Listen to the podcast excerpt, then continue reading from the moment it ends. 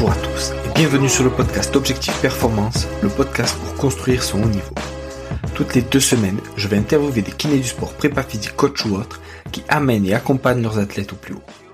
On parlera dans la première partie de leur parcours. D'où viennent-ils, où ont-ils étudié, voyagé et commencé leur carrière? Ensuite de ce qu'ils font actuellement. Qu'est-ce que cela peut nous apporter en pratique? Quel est leur sujet de recherche actuel? En quoi cela peut-il améliorer nos compétences? Et enfin, on abordera leur mentor, leur livre préféré et comment est-ce qu'on peut les contacter. Comme d'habitude, je compte sur vous pour mettre 5 étoiles à cet épisode sur votre plateforme d'écoute préférée. De la même manière, je vous encourage à partager cet épisode sur les réseaux sociaux, notamment LinkedIn ou Instagram. C'est clairement là où je suis le plus actif et c'est ce qui m'aide le plus pour faire connaître ce podcast. Bonne écoute à tous. Salut Marie-Ève. Bonjour. Comment, comment tu vas? Bah, je vais bien, merci. Et toi, Julien? Ça va bien, ça va bien. Je suis content de, de t'avoir. T'es une des premières euh, athlètes que j'interviewe, donc je suis, euh, je suis content et je suis euh, ravi d'en apprendre plus un peu sur voilà sur ton parcours, sur ce que tu as fait et sur ce que tu vas faire bientôt, je pense. Est-ce que tu peux en premier nous donner ta définition de la performance, s'il te plaît? Alors pour moi, la performance, c'est c'est un process en fait. C'est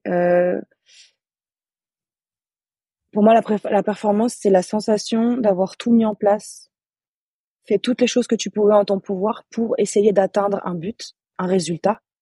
Peu importe le résultat, si tu l'atteins pas ou tu euh, ou tu l'atteins. Moi, je pense que la performance, alors évidemment, si tu l'atteins, la performance, elle est positive et elle est plus plus.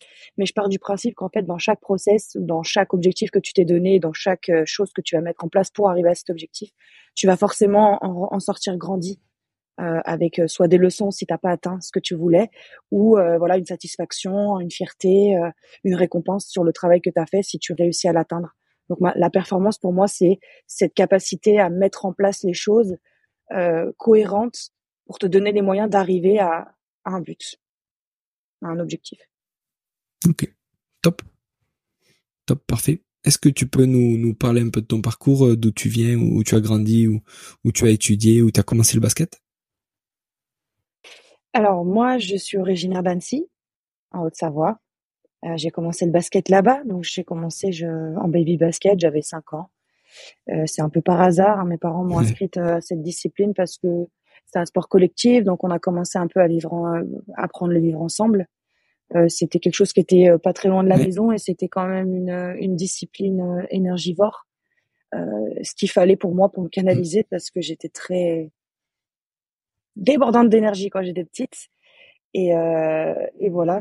Donc euh, c'est vraiment par hasard parce que mes parents ils sont pas du tout euh, basketteurs quoi. Ma mère elle a pas eu la chance de faire un sport en, en, club et mon père il était pongiste. Donc euh, donc voilà. Donc j'ai commencé là-bas. Je suis restée jusqu'à mes 15 ans à peu près. Euh, donc j'ai fait mes catégories. Voilà. Euh, à l'époque on, on, appelait encore ça. on appelait ça pas, pas ça U11, U, etc. On appelait ça voilà baby mini poussin. Poussin, Benjamin, Minime. Et donc, je suis partie à cet âge-là. Euh, je suis rentrée au pôle, au pôle espoir de Voiron, euh, donc en basket à Voiron, ma deuxième année seulement. J'ai pas été prise la première année. Et c'est cette année-là aussi où j'ai changé de club. Je suis allée à Châles-les-Eaux. Euh, donc c'était un club euh, voilà plus structuré, plus professionnel évidemment.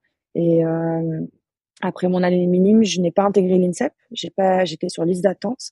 Donc j'ai intégré le centre de formation de Châles où j'aurais fait, euh, où je suis restée trois ans supplémentaires. Mmh. Et euh, à la suite de ça, le club a malheureusement coulé. Donc euh, obligé de partir mmh. ce qui n'était pas prévu du tout à la base. Voilà, moi je, je me rappelle euh, après mes études, euh, j'ai obtenu mon bac. Je m'étais inscrite en post-bac, enfin en STAPS à, à Chambéry voilà, j'avais, euh, j'allais intégrer l'équipe professionnelle, etc. Sauf que ça s'est pas du tout passé comme euh, prévu. Le club a coulé financièrement. C'est ce qui fait que j'ai dû retrouver un projet et j'ai atterri, euh, j'ai atterri en Ligue 2 à Nice. Euh, avec le coach que j'avais depuis depuis trois ans en fait. Il a été lui aussi du coup il s'est retrouvé sur la paille, donc il est parti à Nice et c'est vrai que j'avais ces propositions là et ça a fait un peu pencher la balance le fait de savoir qu'il était là-bas. Euh, donc mmh. voilà, je suis arrivée en Ligue 2, donc mon premier contrat professionnel. Donc j'avais 18 ans à cette mmh. époque. Enfin, j'allais avoir 18 ans au cours euh, parce que je suis de fin d'année, forcément J'avais commencé en étant mineur. et voilà, après, euh, donc je suis restée là-bas trois ans. J'ai connu une année de ligue parce qu'on est monté euh, ma deuxième année. On est redescendu aussitôt. Et euh, ensuite, après Nice, j'ai fait deux ans à Angers, deux ans à Charleville. Et, et je viens de faire quatre mmh. saisons à Basketland, dans le sud-ouest à Mont-de-Marsan. Et là, exceptionnellement, cette année, mmh. on, je, on est débauché par euh, la fédération, huit joueuses débauchées par la fédération pour faire euh, que du 3-3 toute l'année. Parce qu'effectivement, là, je vous ai parlé de ma, mon cursus club, mais j'ai fait les équipes de France jeunes de 5-5, U16, U20, U19, et euh, j'étais en équipe de France aussi 5-5 à prime. Et après, j'ai intégré l'équipe de France 3-3 euh, en 2018. J'ai fait aussi un parcours éclair l'année dernière, une Coupe du Monde avec le 5-5. Et, euh, et voilà. Donc euh, l'année mmh. prochaine, euh, je n'ai pas de club. Donc c'est un peu une idée. C'est la première fois que ce genre de projet voit le jour en France. Et enfin en tout cas pour les femmes, parce mmh. que les filles, enfin les garçons ont une équipe professionnelle de 3-3. Mais nous aujourd'hui le, 3-3 n'est pas professionnel, c'est-à-dire que le championnat il dure sur la saison estivale. Euh, donc ce qui fait qu'on est toutes en fait toutes les joueuses de 3-3 qu'on voit sur le circuit d'été sont des joueuses de 5-5 professionnelles. Et euh, alors il y a à, quelques exceptions près où il y a des filles qui, qui font ça toute l'année, mais euh, elles ont pas de championnat en fait. Comme nous l'année prochaine, on va avoir euh, voilà des, des tournois organisés, mais c'est pas des tournois officiels par la fédération internationale. Ça commence que à partir de, de avril. Voilà un petit peu pour mon parcours. Ouais, c'est énorme, c'est énorme. Et, et justement par rapport au 3-3, donc tu as dit que vous êtes huit joueuses habituellement euh, euh sous contrat pro euh, basket à 5 qui maintenant fait que du 3-3 et, et, ça dure combien de temps? Parce que tu dis du coup l'année prochaine t'as pas de club. Ça veut dire que c'est un contrat juste d'un an en vue des JO c'est quoi le projet? Juste pour cette année. C'est ça. C'est euh, alors en fait le projet a vu le jour euh, entre guillemets assez tardivement. C'est-à-dire que moi par exemple j'étais sous contrat professionnel cette année encore avec mmh. Basketland. C'était ma dernière année de contrat. Mmh. J'avais signé déjà il y, a, il y a deux ans, donc c'était ma dernière année de contrat de mes trois ans. Et euh, j'étais pas la seule dans ce cas-là. Il y a même des filles qui avaient reprolongé là en cours d'année. Euh, il y a des filles par contre qui étaient en fin de contrat l'année dernière, mais du coup avec cette histoire, personne les a recrutées évidemment parce qu'on allait, euh, on allait. Euh, donc en fait c'est la fédération qui nous qui a soit repris notre contrat si on était déjà sous contrat, ou alors qui a salarié les joueuses qui n'étaient pas sous contrat. Et ça euh, jusqu'à jusqu'aux Jeux Olympiques. Euh, en vue évidemment d'une préparation. Mmh. Donc parmi ces là, on sera quatre à participer aux Jeux Olympiques. Donc après voilà, c'est une sélection. Mais c'est huit, c'est bien parce que c'est le minimum parce que voilà, on sait jamais ce qui peut se passer euh, en cours de saison. Il peut malheureusement, je touche du bois, mais il peut y avoir quelques blessures et on a besoin voilà d'être huit pour, pour, pour matcher à mmh. l'entraînement, pour faire du 3-3. Donc euh, donc, euh, donc voilà. Donc après, l'objectif pour moi, euh, bah, au cours de l'année, parce que voilà, c'est toujours comme ça que ça se passe. On prévoit l'année d'avant pour savoir ce qu'on fait après. Au cours de l'année, voilà, il va y avoir des discussions avec des clubs de 5-5 pour pouvoir me trouver un projet euh, mmh. post post jeu. Voilà. Mais pour l'instant, je sais pas du tout. C'est encore un peu tôt. Mmh. Je sais pas du tout ce que je vais faire et ce que je veux faire. je sais ce que quel projet je veux, mais pour l'instant, je, rien n'est concret c'est ouf et, c'est presque dommage que ce soit pas sur des cycles de 4 ans pour préparer les, futurs jeux et que ce soit juste sur un cycle d'un an parce que ça veut dire que bah, il y a une, instabilité même pour vous en tant que joueuse. Ça veut dire que dès que les JO sont finis en plus t'as aussi entre guillemets le risque de pas être sélectionné dans l'équipe. Donc de t'entraîner pendant un an euh, à 8 puis euh, voilà pour blessure ou autre tu fais pas les JO puis tu te retrouves sans contrat et tout. Enfin le risque en tant qu'athlète est quand même important Bah, il est important, mais euh, enfin en fait c'est entre guillemets la loi du sport, c'est-à-dire qu'aujourd'hui, euh, si je signe dans un club deux ans, que je suis en fin de contrat et que j'ai fait une mauvaise saison et que j'ai pas de projet, hmm. c'est un peu le hmm. même le même esprit. Après aujourd'hui, on est quand même euh, voilà les les joueuses françaises sur le marché. Il y a, y a pas de chômage chez nous. Hmm. C'est un peu le plein emploi, ce qui fait qu'on est quand même des denrées rares ce qui fait qu'on arrive toujours à, à trouver un projet quoi qu'il arrive. Il y a des joueuses, elles passent un an en étant blessées, elles arrivent à retrouver un projet derrière. Donc nous aujourd'hui, même si euh, il y a quatre joueuses qui vont se retrouver euh, à pas faire les Jeux Olympiques, on va passer une année à s'entraîner, à progresser individuellement, et ça, ça servira toujours. Donc euh, je suis pas forcément inquiète pour nous, pour nous toutes. On va forcément retrouver des projets. Alors est-ce qu'on va retrouver des projets à la hauteur de ce qu'on aurait aimé en étant absent un an du 5-5 Je ne sais pas. Mais en tout cas, je suis pas inquiète pour la suite de nos carrières respectives. Et encore une fois, c'était aussi un choix de notre part. On savait très bien dans quoi on allait s'engager. Euh, et je pense que voilà, mmh. le, la, le, ça, le jeu en vaut la chandelle, comme on dit. Mais, euh, mais c'est vrai qu'il y a cette part de mmh. risque, mais j'ai envie de dire, dans une carrière professionnelle, ce risque, il est omniprésent et tout le temps. quoi. Mmh. Euh, préparer aussi une Olympiade sur quatre ans, à faire que ça, ça aurait été... Enfin, moi, j'aurais pas... Je peux pas me passer de compétition pendant pendant quatre saisons, euh, même si on joue l'été sur au 3-3. Euh, voilà, j'ai aussi des ambitions au 5-5, évidemment. c'est pas suffisant. Et je pense que voilà, les jeux, même si aujourd'hui bah ouais, même si oh, les jeux là on va on va travailler toute l'année pour ça. Ce que je veux dire c'est que euh, on y est quand même depuis des années. Enfin, je veux dire, euh, moi j'étais présente à Tokyo, on finit quatrième. Enfin, les jeux c'est un objectif depuis depuis que c'est passé olympique, donc depuis 2017. Donc forcément en fait chaque été on se prépare aussi en vue de cette grande échéance qui aura euh, soit l'année d'après, soit deux ans après. Mais c'est c'est toujours voilà c'est c'est une c'est une immense autoroute. Il y a plein de péages et et on, on, mmh. doit euh, les mmh. passer les étapes euh, les unes après les autres. Mais évidemment, on a toujours ce gros objectif chaque année dans la tête parce que notre discipline elle est olympique tout simplement. Mmh. Ah, c'est génial. Euh, et comment tu vis donc vu que vous êtes 8 et que vous êtes 4 à faire les JO, est-ce que du coup pour chaque tournoi, j'en conclus que vous êtes à chaque fois 4 et qu'il y en a 4 qui restent euh, à quai? Euh, Ça c'est la première question. deuxième question, comment comment vous vivez de t'entraîner. En même temps parce que c'est un sport co donc il faut tout vous tirer vers le haut. Et en même temps vu que tu sais qu'il y en a quatre qui, vont être sélectionnés et quatre qui restent à, la maison il y a, une concurrence. Donc comment tu gères la concurrence et en même temps ben, l'amitié le fait que ce soit sport co et qu'il faut tous euh, euh, jouer ensemble puisque c'est la base de votre sport? Bah, alors déjà, moi, le projet n'a pas réellement commencé. On commence le 9 octobre aujourd'hui, donc on est le 29 septembre. Donc il y a la majorité des questions que je peux pas encore répondre parce que c'est trop tôt. Après, de manière générale, c'est voilà dans les saisons estivales, évidemment, quand on fait des préparations, on est déjà dans ce cas-là, c'est-à-dire qu'on sait que pour le championnat du monde, les coupes d'Europe, euh, les mm. tournois, il y aura que quatre places et quatre joueurs sélectionnés. Donc forcément, euh, c'est alors ce qu'on arrivait à instaurer en 3-3, c'est un je je sais pas comment comment c'est fait, pourquoi, mais je trouve qu'on est euh, la concurrence, elle est vraiment saine. C'est-à-dire que je trouve que c'est hyper primordial surtout euh, de, de, garder en fait tout le monde concerné parce qu'au final, euh, l'équipe de France est une des meilleures équipes du monde et aujourd'hui c'est vrai que des fois quand on match les unes contre les autres à l'entraînement c'est des fois plus dur que ce qu'on peut rencontrer en match. Donc il est important de garder ce niveau, euh, ce, ce, haut niveau pour nous préparer et être au mieux sur les compètes. Mais on est toutes, euh, je pense, potes en dehors du terrain, euh, ce qui fait déjà une grosse différence. Et il y a vraiment cette notion de solidarité et de faire attention à l'autre. Euh, et après, je pense qu'il y a aussi la part du staff qui doit avoir une bonne communication, dire les choses telles mmh. qu'elles sont. Aujourd'hui, voilà, ce serait mentir de dire qu'il y a des filles qui sont, qui sont, toutes les filles sont au même niveau. C'est faux. Aujourd'hui, il y a des filles qui sont, qui sont plus en avance que d'autres par, par l'expérience, par le palmarès, par le niveau qu'elle propose sur les compétitions.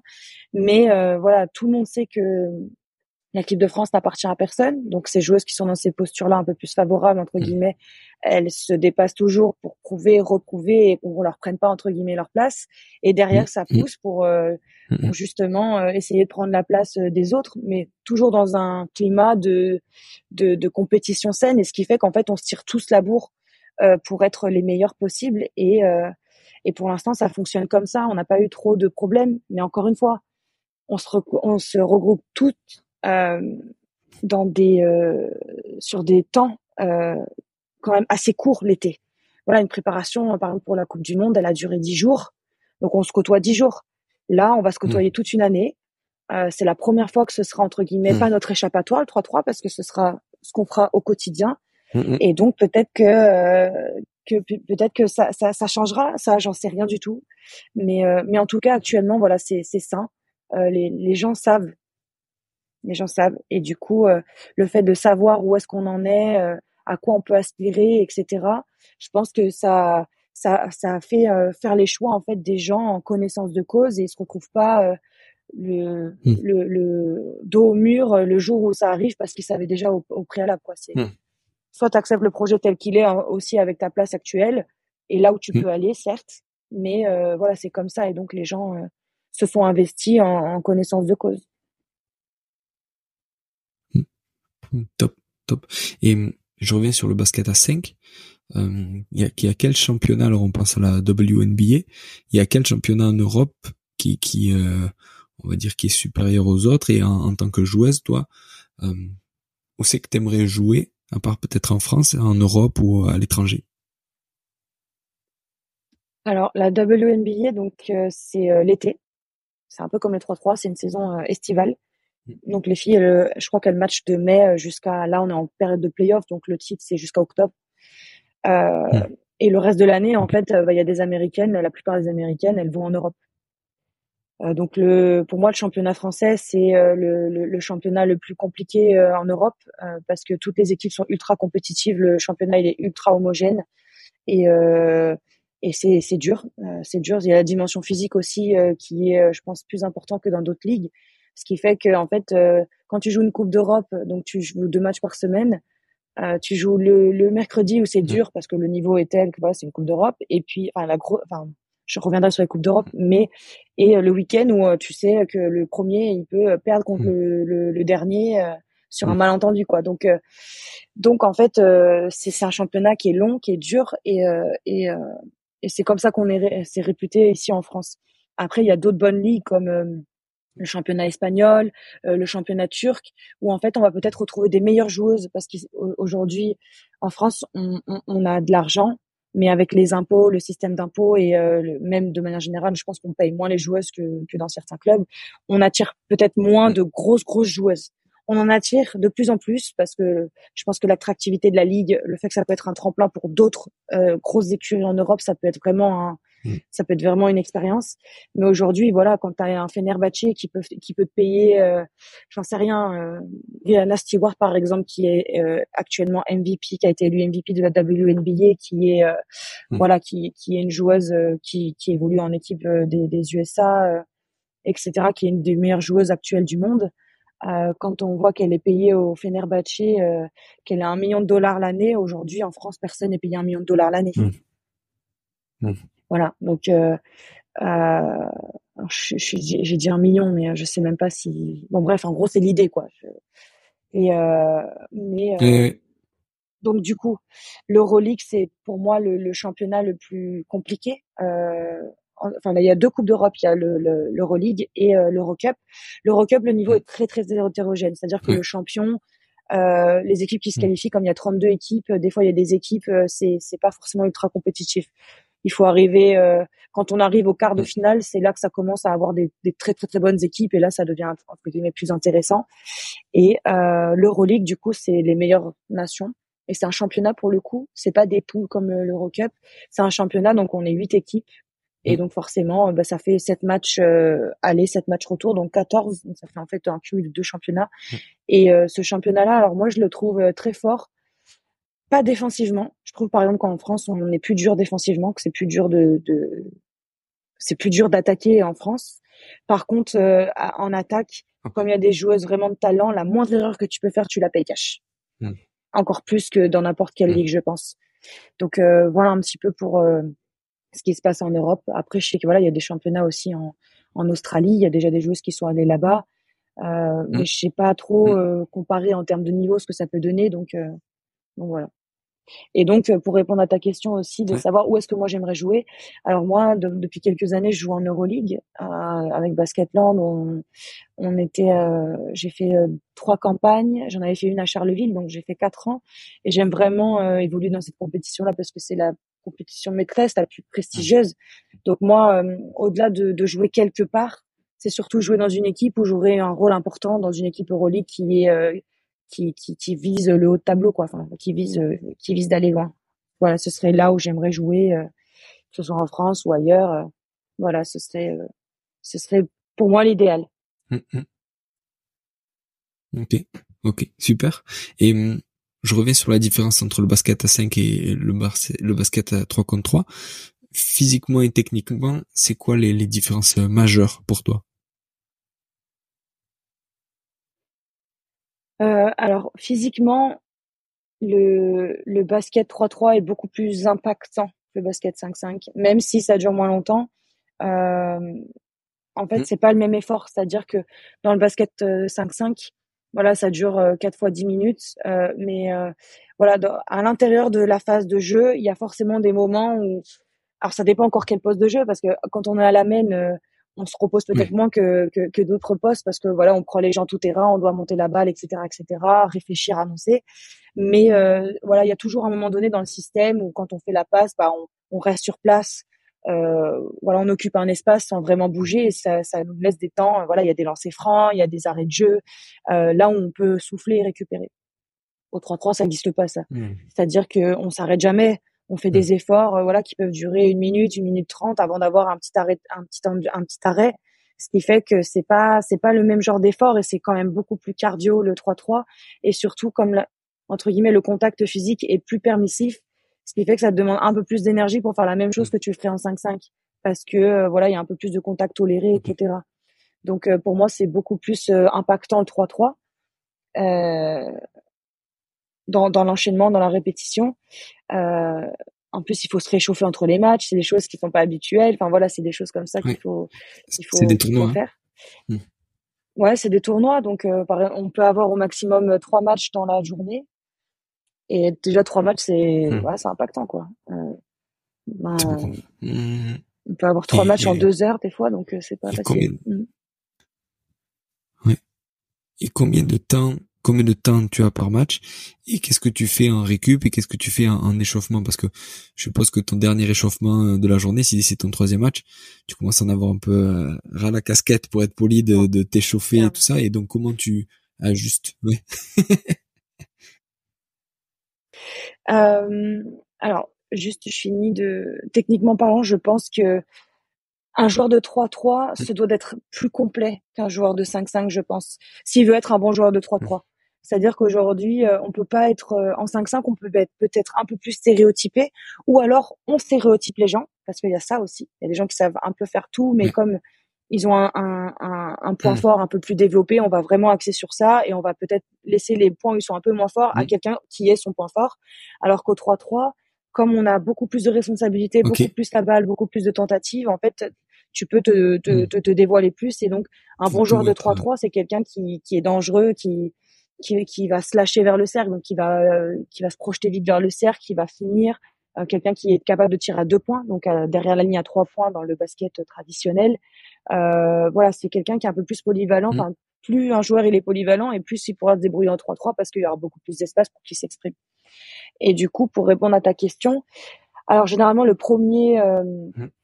euh, en fonction de quand est-ce que les, les enfin le tournoi commence, généralement c'est toujours l'après-midi.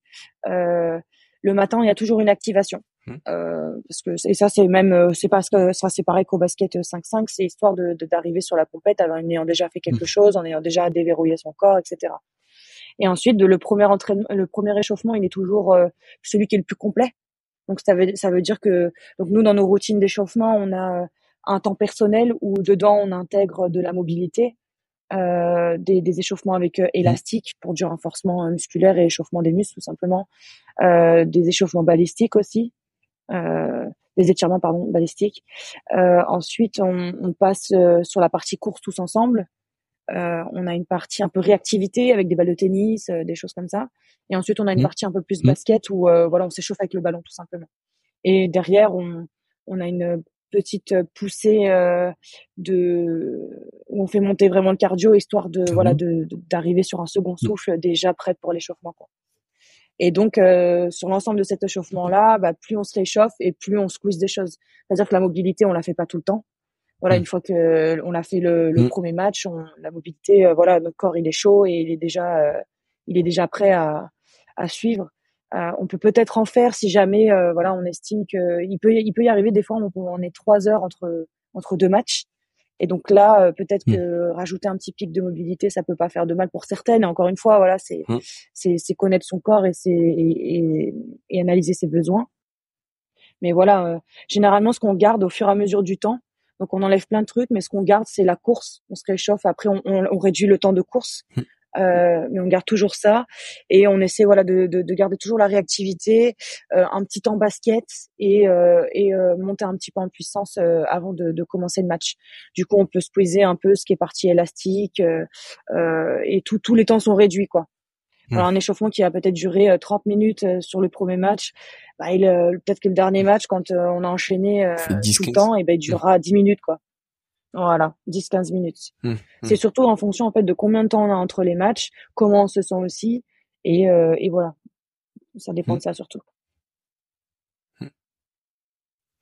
C'est, c'est, je trouve que ces, ces formats-là, alors moi j'ai eu la chance de travailler un peu sur du rugby à 7, euh, avec le format de tournoi, tout ça, et de plusieurs matchs par jour, et ça me fait exactement penser à ça, et je trouve que c'est, c'est passionnant à gérer alors en tant que, que physio parce que parce que voilà il y a cet aspect euh, euh, on va dire échauffement gros échauffement le matin puis après il faut vite récupérer puis en fait tu calcules tout par rapport à la on va dire, par rapport à l'espace entre les plusieurs matchs que tu as dans la journée. Donc tu programmes comme ça, puis tu as des imprévus, tu as des blessés, tu as des trucs qui se rajoutent. Et, et je pense qu'en tant qu'athlète, ça doit être passionnant aussi parce que, comme tu le dis, dans ton échauffement, tu as une part en, autonomie. Et donc, faut aussi bien te connaître et savoir où tu en es, tu vois, sur ta jauge un peu d'énergie par rapport à la journée, en te disant, ben, est-ce que j'envoie tout sur ce deuxième match, sachant qu'il m'en reste encore un autre, ou est-ce que je gère un peu, mais en même temps, c'est un gros match quand même, donc je peux pas trop gérer, il faut que je sois à fond, tu vois. Donc euh, je trouve que c'est vraiment ces aspects de tournoi, sur, puis surtout que tu le lendemain aussi, c'est ça? C'est ça, ça, ça, ça, dépend quelle est la... Voilà, une Coupe du Monde, c'est sur six jours, donc on a le temps... Euh, il y a quatre matchs de, enfin il y a quatre jours de poule, et donc euh, il y a quatre jours de poule parce qu'on est, on est quatre poules. Il y en a deux qui jouent un jour, deux qui jouent l'autre jour, ce qui fait qu'en fait as un jour off entre les, entre les, les, les trucs. Le dernier jour, l'avant-dernier jour, tu as hmm. le huitième si tu passes par un huitième et le quart. Et le dernier jour, tu as la demi et la finale. Hmm. Ça, c'est la Coupe du Monde. Donc, c'est un peu un format où tu as le temps de récupérer. La Coupe d'Europe, c'est un peu pareil, sauf que euh, c'est sur deux jours les phases de poule. Donc, si tu commences le premier jour, tu as un jour off entre les deux avant les phases finales. Si tu joues le hmm. deuxième jour, bah, t'enchaînes par contre. Et nos World Women Series, par contre, ça, c'est les formats pour moi qui sont le, un peu plus durs. C'est sur deux jours. Et en fonction du format, si on est 8 équipes ou 12, on a soit trois matchs de poule, soit deux matchs de poule. Et le lendemain, c'est soit ta quart demi-finale ou soit ta demi-finale, finale. Et il euh, n'y a pas de match de classement par contre. Quand quand tu perds, euh, c'est fini. Euh, donc euh, ça, c'est pas mal enchaîné parce que du coup, par exemple, quand tu arrives, que tu joues le dernier quart, que tu enchaînes ta demi et ta finale, mmh. tu as trois mmh. matchs en deux heures ah, et tu as déjà deux matchs dans les jambes de la veille. quoi. Tu vois, ça, c'est ça, c'est énorme. Tu vois, sur notre dernière Coupe d'Europe, là, on se fait sortir en quart de finale. On a fini à 22 heures la veille et on a rejoué à 8h30 le lendemain. Donc, tu vois, la récup, elle est, oh. elle est moindre. Donc, euh, et, les jeux, c'est encore qu'est-ce que tu fais du coup récup? Euh, Vas-y, vas-y.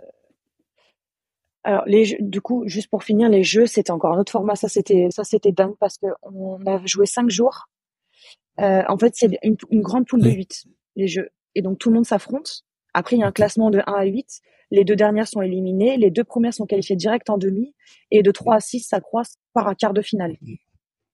Euh, du coup, mm. donc tu tapes deux matchs par jour pendant cinq jours. Et nous, on est passé par ce match de barrage euh, les huitièmes. Ce qui fait en fait que tu arrives, euh, tu joues ta finale ou ta petite finale mm. ou n'importe quoi. Tu as, déjà neuf matchs dans les jambes mm. en quatre jours. et ça, c'est ça, c'est ça, ça c'est dur. Ça, c'est, c'est la compétition la plus dure que j'ai jamais faite, que ce soit en 5-5 ou en, 3-3. Les jeux, c'était euh, une machine de guerre. Là, pour Paris, ça va être un mmh. peu différent parce que mmh. ils ont intercalé des jours de repos. Ils ont eu l'intelligence d'intercaler des jours de repos euh, dans, dans, dans le format. Donc, euh. après, ça a son inconvénient, c'est-à-dire que quand tu as un day off, ben, il faut, je pense, suffisamment rester active pour pouvoir garder le rythme mais ça fait du bien aussi pour les mmh. corps de se reposer mmh. un peu. Mais au moins, quand tu enchaînes, tu es dans le rythme et tu, tu, deviens une machine, quoi. Tu fais le truc.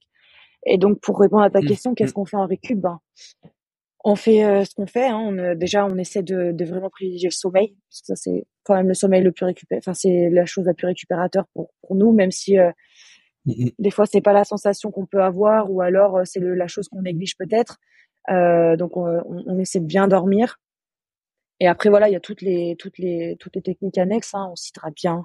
Euh, il y a des massages de récup à disposition parce qu'on a des kinés avec nous, euh, les bains froids, euh, les pistolets de massage, euh, se mettre les jambes en l'air, avoir des bas de contention, euh, bien manger. Enfin voilà, toutes ces toutes les choses qu'on met en place quoi. C'est vraiment c'est énorme et c'est bizarre que le le format. tu vois, au final, c'est le même sport parce que c'est à chaque fois du du 3-3, mais j'ai l'impression qu'il y a 50 formats différents encore et donc 50 organisations possibles tu vois, entre les JO et, et, ce que tu disais les autres là c'est il y a, y a, pas du tout d'homogénéité. Euh, soit c'est sur 5 jours soit c'est sur deux soit c'est tu vois? Bah en fait c'est euh, parce que chaque compétition a son format tu vois le championnat du monde on est 16 équipes. En Coupe d'Europe on est 12 équipes. Les jeux on est 8 donc forcément c'est jamais les mêmes choses. Euh, les WS mmh. aussi donc c'est le, le, la World Women's Series c'est notre championnat de l'été c'est en fait c'est comme euh, le tennis, c'est on a des stops régulièrement, plein de tournois et euh, l'ensemble de ces tournois à la fin fait un classement général des nations et il y a les phases finales. Euh, un tournoi qui est la finale de ce grand championnat. Et donc sur ces tournois-là, on peut être soit 8 soit 12.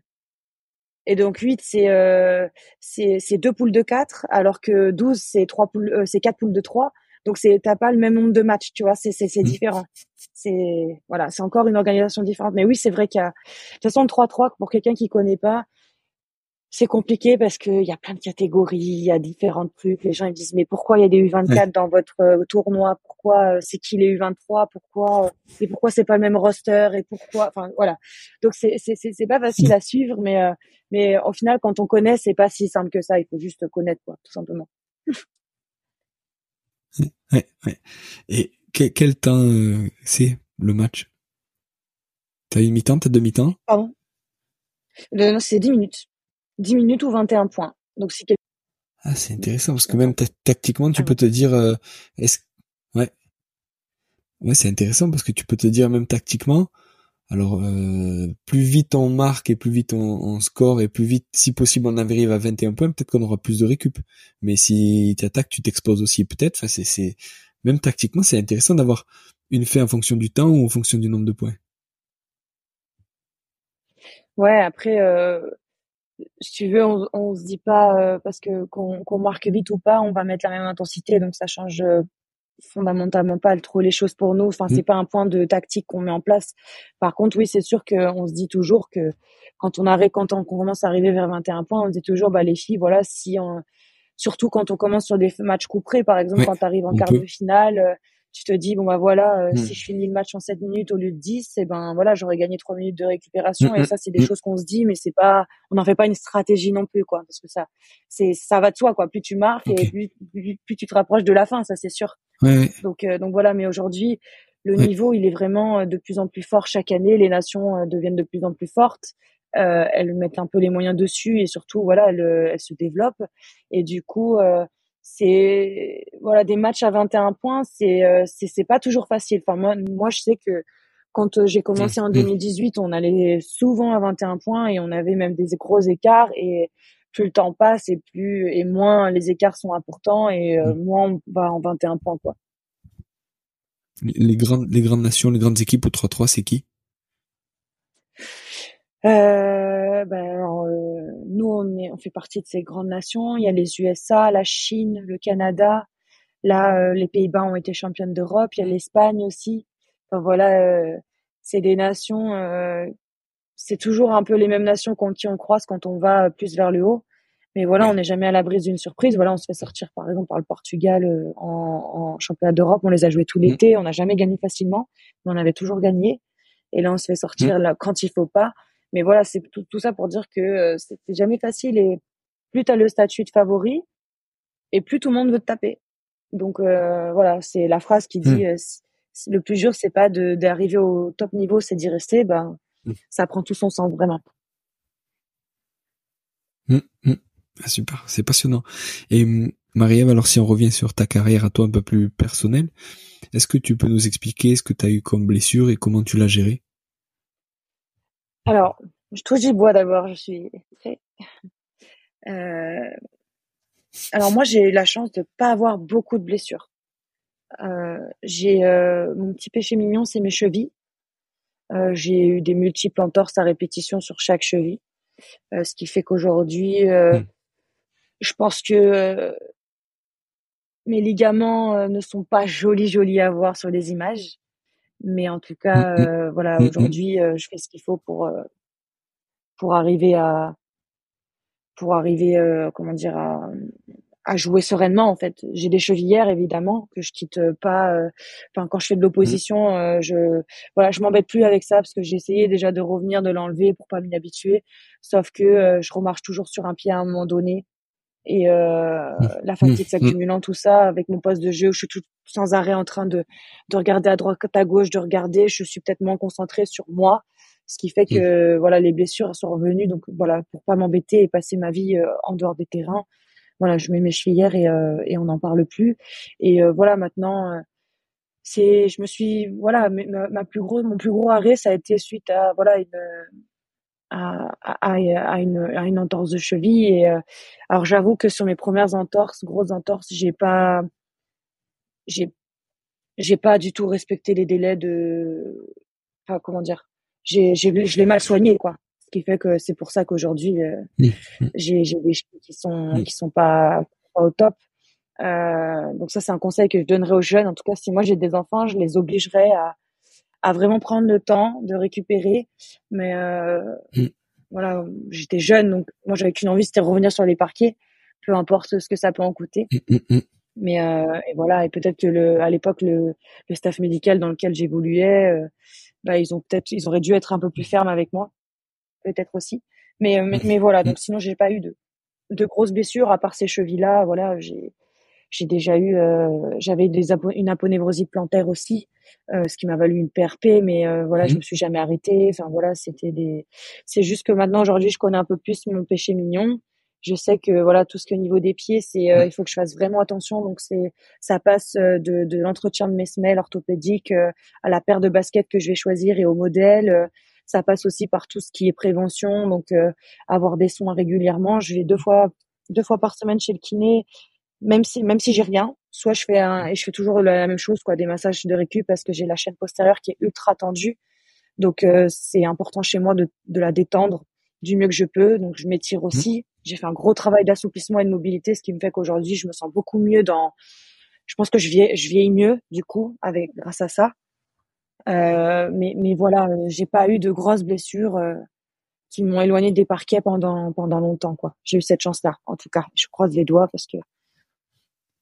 Et, et justement spécifiquement pour tes chevilles, euh, donc tu as dit que tu mettais des chevilles. Est-ce que tu fais quelque chose comme tu disais en prévention, c'est-à-dire tu fais euh, du renfort, du, du triceps, tu fais euh, euh, travail de l'équilibre, de la pliométrie, des trucs comme ça. Est-ce que c'est quelque chose que tu fais tout au long de la saison ou est-ce que c'est euh, ça plus un échauffement spécifique par rapport à ça ou tu vois comment tu vu que tu sais que c'est quelque chose que tu as déjà eu et, que ben voilà que tu gères, comment tu le comment tu le travailles tout au long de la saison et en échauffement avant une oppo ou avant un match?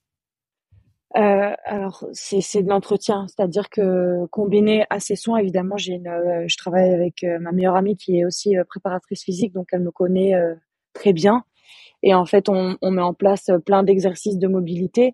Donc pour spécifiquement pour les chevilles, je travaille vraiment ma mob de, de cheville parce qu'elle est, dé, est déplorable. Parce que c'est vrai que j'ai pas du tout de, de flexion dorsale pour le coup. C'est bon, c'est c'est comme ça. Euh, c'est comme ça. Mais euh, mmh. voilà, donc je suis beaucoup, euh, je fais du renforcement évidemment avec des élastiques, euh, les, les, le classique quoi. Je, je tire mon pied sur les côtés, euh, vers l'avant, vers le mmh. Mmh. vers le bas, donc assez régulièrement. Donc voilà, c'est des choses. voilà, ma mob, je vais la faire une à deux fois par semaine. Les renforcements, c'est c'est c'est pareil, et c'est vraiment un travail de fond quoi. C'est c'est pas que mes chevilles, c'est vraiment c'est de l'entretien de mes muscles profonds pour être beaucoup plus gainé, donc beaucoup plus équilibré.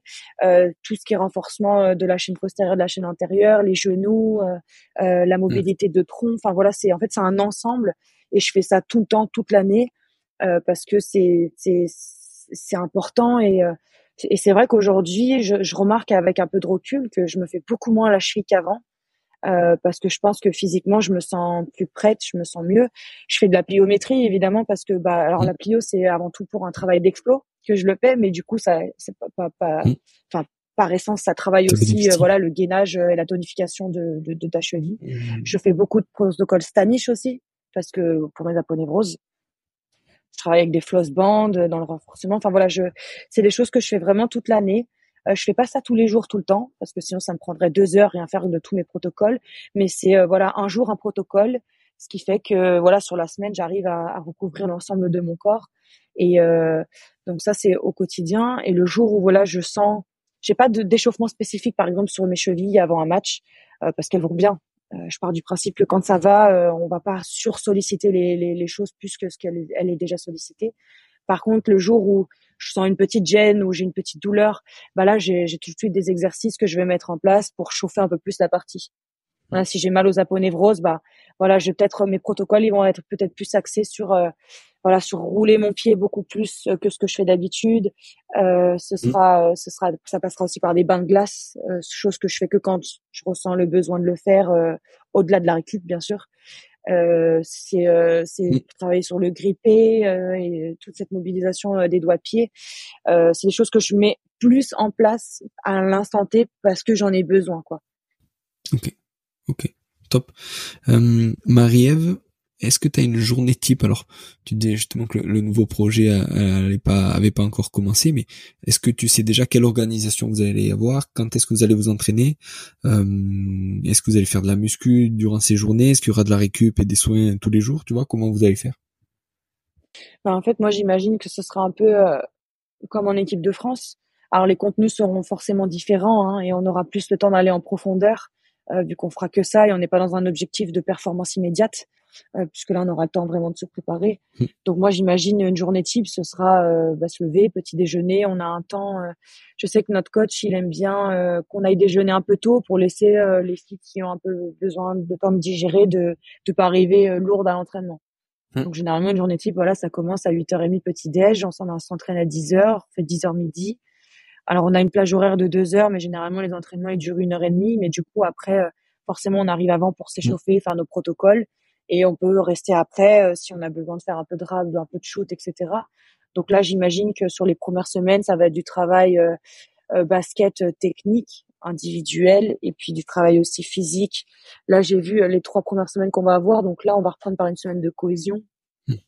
Donc on va faire plus une reconnexion avec les activités en pleine nature, voilà, je pense qu'on va peut-être aller camper ensemble. Enfin voilà, un truc euh, qui va nous, nous lier, marquer des, des, des, des, choses. Après, j'ai vu que le deuxième, on était euh, on était dans du développement, enfin de la puissance. Et le troisième, la troisième semaine, on est dans la résistance. Donc euh, là, je pense qu'on va avoir des un, un, un comment dire des efforts physiques qui vont qui vont nous mettre dans le dur forcément parce qu'on va devoir bosser euh, euh, notre capacité à, à, encaisser les, à répéter les, les, efforts à haute intensité et tout ça. Donc je pense que on va travailler en ce mmh. sens-là. Et euh, donc le si on fait 10h midi, après on mange, on a un temps de sieste et l'après-midi on retourne à l'entraînement, donc 16h30, 18h30. Après un jour sur deux on a bain froid. Mmh. Le soir on mange et puis euh, voilà, le, le, soir, soit on est libre, soit on a un temps de réunion, un temps vidéo, un temps. Euh, donc c'est ça une journée type. Hein. Donc euh, évidemment, euh, et entre temps, dans toutes les plages où on est en décharge ou en repos, ben on a, on, c'est des plages de soins aussi qui peuvent être proposées aux joueuses. Mm. Donc ouais, c'est ça une journée type. Après, voilà, je pense que là, au niveau des contenus, comme je l'ai dit, ça va être, enfin en tout cas moi, c'est ce que j'espère parce que c'est ce que moi j'attends, mais j'en sais rien. C'est va être vraiment du développement individuel sur, sur spécifique au 3-3 parce qu'aujourd'hui, euh, en fait, hmm. on, on se développe pas pour notre discipline. C'est-à-dire que quand on arrive du 5-5, on est déjà en hmm. forme, mais on se remet en forme en jouant euh, hmm. en même temps qu'on prépare, euh, on se prépare collectivement en fait mine de rien pour l'échéance qui arrive après, mais on n'a pas le temps de vraiment faire une préparation spécifique au 3-3. Et là, bah, ça va être tout nouveau et j'attends vraiment, bah voilà, d'avoir des changements notables entre comment je me sens l'été ou comment je me sens euh, là euh, quand je fais que ça quoi. Mmh. Mmh. Ça va être énorme. Ça va être trop bien. Et mmh, qui sont tes mentors ou, tes sources d'inspiration? Alors j'ai pas euh, j'ai pas un mentor ou une mentor. Je m'inspire de beaucoup de sportifs que je trouve euh, incroyables. Euh, voilà, je peux, je, moi, je pense forcément à des grands champions. Euh, je pense à Michael Jordan, à Kobe Bryant, euh, voilà, tous ces grands joueurs qui sont encore même en activité aujourd'hui. Par exemple, LeBron James pour sa longévité. Euh, Martin Fourcade, pareil, c'était, c'est des athlètes qui sont. Qui sont impressionnants de par leur longueur. Céline Dumer, qui évidemment, qui a été ma coéquipière pendant longtemps. Euh, voilà, tous ces grands, Teddy Riner, Clarissa Agbenienou, enfin voilà, c'est des grands champions et c'est des, c'est vraiment des personnalités qui sont inspirantes parce que, bah parce que, euh, en fait, on n'est pas grand champion par hasard, quoi. Euh, quand on est sportif, on sait le travail et le sacrifice que ça demande, mais des fois, c'est ça suffit pas. Et d'avoir ce petit truc supplémentaire qui te permet d'être vraiment au top niveau, bah c'est c'est toujours euh, c'est toujours euh, source d'admiration. Et au-delà de ça, ce qui ce qui m'inspire aussi, c'est euh, au-delà du sportif, c'est qu'est-ce que les gens peuvent dégager derrière. Aujourd'hui, voilà, par exemple, Clarisse euh, elle est très engagée dans plein de choses. C'est voilà, elle se bat pour la cause des femmes. Aujourd'hui, elle revient de grossesse, elle est championne du monde. Enfin voilà, c'est des, des messages mmh. inspirants en fait, qu'elle, qu'elle, véhicule. C'est impressionnant et, euh, voilà, Valérie Nayaï, j'ai une, enfin, vous savez vite qui s'est mariée entre temps évidemment, mais pareil, elle est revenue de grossesse. Euh, c'est des, pareil, Anna Philippe, une de mes coéquipières avec qui on a fait les jeux, elles, elles reviennent toutes de grossesse, elles arrivent à retrouver le meilleur niveau. Moi, je trouve ça, euh, je trouve ça inspirant, je trouve ça, je trouve ça incroyable et c'est des choses comme ça qui, voilà, qui, qui, sont euh, forcément euh, source d'admiration parce que parce qu'on sait euh, tout le travail derrière, quoi, comme je le dis. Mm. Mm. Mm. C'est clair que c'est c'est impressionnant d'arriver à gérer sa vie perso et sa vie pro à ce niveau-là, tu vois, de d'élite du, du sport comme ça. Et en plus, quand on sait ce que c'est que euh, d'avoir des gosses et tout c'est chaud à gérer. Mais ouais, non, non, c'est impressionnant et inspirant. Et en termes de livres, est-ce qu'il y a des livres qui t'ont euh, marqué ou que tu relis des fois sur le sport ou autre? Ah, alors malheureusement, c'est un truc que j'aimerais bien intégrer dans mon quotidien, la lecture, mais c'est je, je lis pas beaucoup. Alors j'ai pas euh, une référence à donner. Euh, euh, je sais que j'ai lu la biographie de de la combattante de MMA Randa Rousset. c'est un livre mmh. que j'ai particulièrement aimé parce que on, on voit un peu le process, on voit l'histoire de, de, ces athlètes et c'est toujours inspirant de voir bah que voilà, c'est pas parce qu'on est enfin voilà que tout le monde en fait tous les grands champions sont forcément passés par un moment de galère quoi ils sont pas nés comme ça euh, en étant à ce niveau-là mm. euh, tout seul ou en ayant la reconnaissance qu'ils méritaient tout de suite quoi.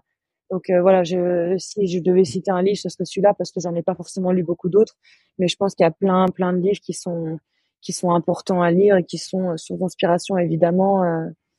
Euh, voilà, je cite celui-là parce que c'est un des seuls que j'ai lu quoi. On pourrait parler des séries. Pas de et j'ai un peu plus regardé de séries que de livres. Euh, voilà, la, la, la, série sur euh, sur Michael Jordan, ça donne des frissons, quoi. Tu vois, quand tu vois son histoire. Là, euh, récemment, j'ai regardé Underrated, c'est les documentaires sur Stéphane Curie. Enfin, voilà, c'est des, c'est vraiment des, des documentaires qui, qui, font rêver, quoi, et qui, qui permettent de connaître un peu plus les gens. La dernière fois, j'avais regardé aussi, mmh. J'arrive pas à prononcer son nom, donc je le dirai pas, mais la boxeuse qui, a, qui a fait médaille de, d'argent ou de bronze à, à Rio aux Jeux Olympiques. Euh, elle s'appelle, je sais plus comment elle s'appelle, mais je veux pas, je veux pas. Mais voilà, enfin c'est des, c'est des gens euh, quand tu regardes et que tu vois leur histoire, c'est, c'est beau quoi. Mmh, mmh, c'est clair, c'est clair. Et Marie-Ève, si euh, les gens ont des questions et qui veulent te contacter, est-ce qu'il y a un, ou des réseaux sociaux sur lesquels tu es la plus active? Bah, j'ai quasiment tous les réseaux sociaux sauf TikTok. je mets un point d'honneur à ne pas tomber là-dedans, je m'en sortirai jamais. non, je pense que le plus le plus facile, alors je suis très réactive de manière générale, mais euh, non, je pense que peut-être le réseau social où je, suis le plus réactif, c'est euh, c'est Instagram. Donc mon compte c'est euh, donc M E Paget 5. Voilà, c'est là où Bon, de toute façon, si vous tapez Marie-Ève Paget, il n'y a pas 50 000 Marie-Ève Paget, donc euh, donc normalement vous devrez me trouver assez facilement sur les sur sur Instagram et je réponds assez euh, assez rapidement. Top, top. Marie-Ève, dernière question. Comment tu construis ton haut niveau? Hum. Alors moi, je suis quelqu'un de manière générale euh, j'ai toujours besoin de me fixer des objectifs pour avancer.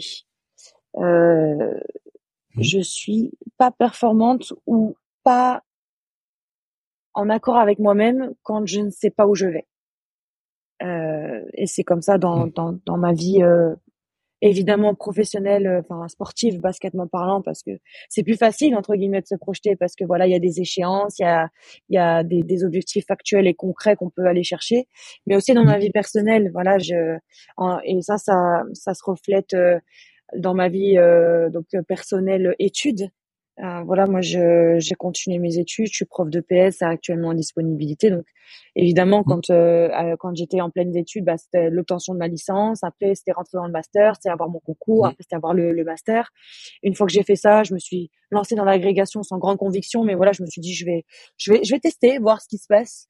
Euh, donc évidemment, je l'ai pas eu. Mm. Euh, mais voilà, après j'avais décidé de et je me mets des petits challenges personnels comme ça. J'ai j'ai euh, voilà, j'ai passé mon mes diplômes d'entraîneur. Donc je suis euh, je suis je suis mm. diplômée d'État.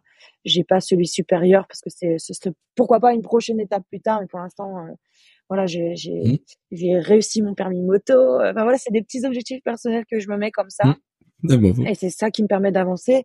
Et après dans mais de manière générale, du coup, au-delà du fait de mettre des objectifs et de mettre tout en place pour y arriver, euh, ce qui, ce qui, ce qui moi me, me permet de faire du haut niveau, c'est d'avoir une vie équilibrée et d'être engagé et d'être utile et de, de, mmh. de, de, pouvoir impacter positivement la vie des, des, des, gens. Donc, que ce soit dans mon entourage, voilà, être présent pour eux, euh, de leur redonner euh, ce que eux ils me donnent, mmh. hein, parce que la stabilité n'a pas de prix. Euh, c'est aussi m'engager. Voilà, je fais partie du comité euh, du comité directeur de, du SNB, euh, donc du syndicat des, des, joueurs. Donc là, on est en train de voilà de d'avancer pour améliorer nos conditions à chaque fois. Aujourd'hui, on est encore en, en, train de rédiger nos accords sectoriels. Et voilà, je suis un peu là-dedans. Je fais partie de la FIBA, de la mmh. commission des joueurs, de la commission des joueurs de la FIBA. Donc euh, voilà, quand on a des réunions, c'est aussi faire porter la voix, bah, surtout moi spécifiquement un peu du 3-3, euh, nos conditions. Enfin voilà, c'est mmh c'est vraiment, je suis engagée dans plusieurs choses. Je suis marraine d'une association, ma Maison Bleue, euh, depuis depuis récente, mais je trouve que m'investir euh, caritativement c'est important pour moi parce que ça fait partie de mes valeurs. Enfin voilà, c'est c'est un équilibre de vie, ce qui peut être d'ailleurs un peu mon défaut quand j'accumule trop de charge mentale. Quand tout s'accumule en même temps, là c'est un peu compliqué. Mais j'ai besoin d'être stimulée, j'ai besoin de faire beaucoup de choses et euh, ouais, c'est vrai que j'ai besoin d'être active et ça a toujours été comme ça et je pense que ça le sera toujours. Donc c'est ma recette du haut niveau, c'est voilà, de, de, de trouver l'équilibre euh, pour être épanoui dans ma vie euh, extra basket, mais euh, me laisser quand même mm.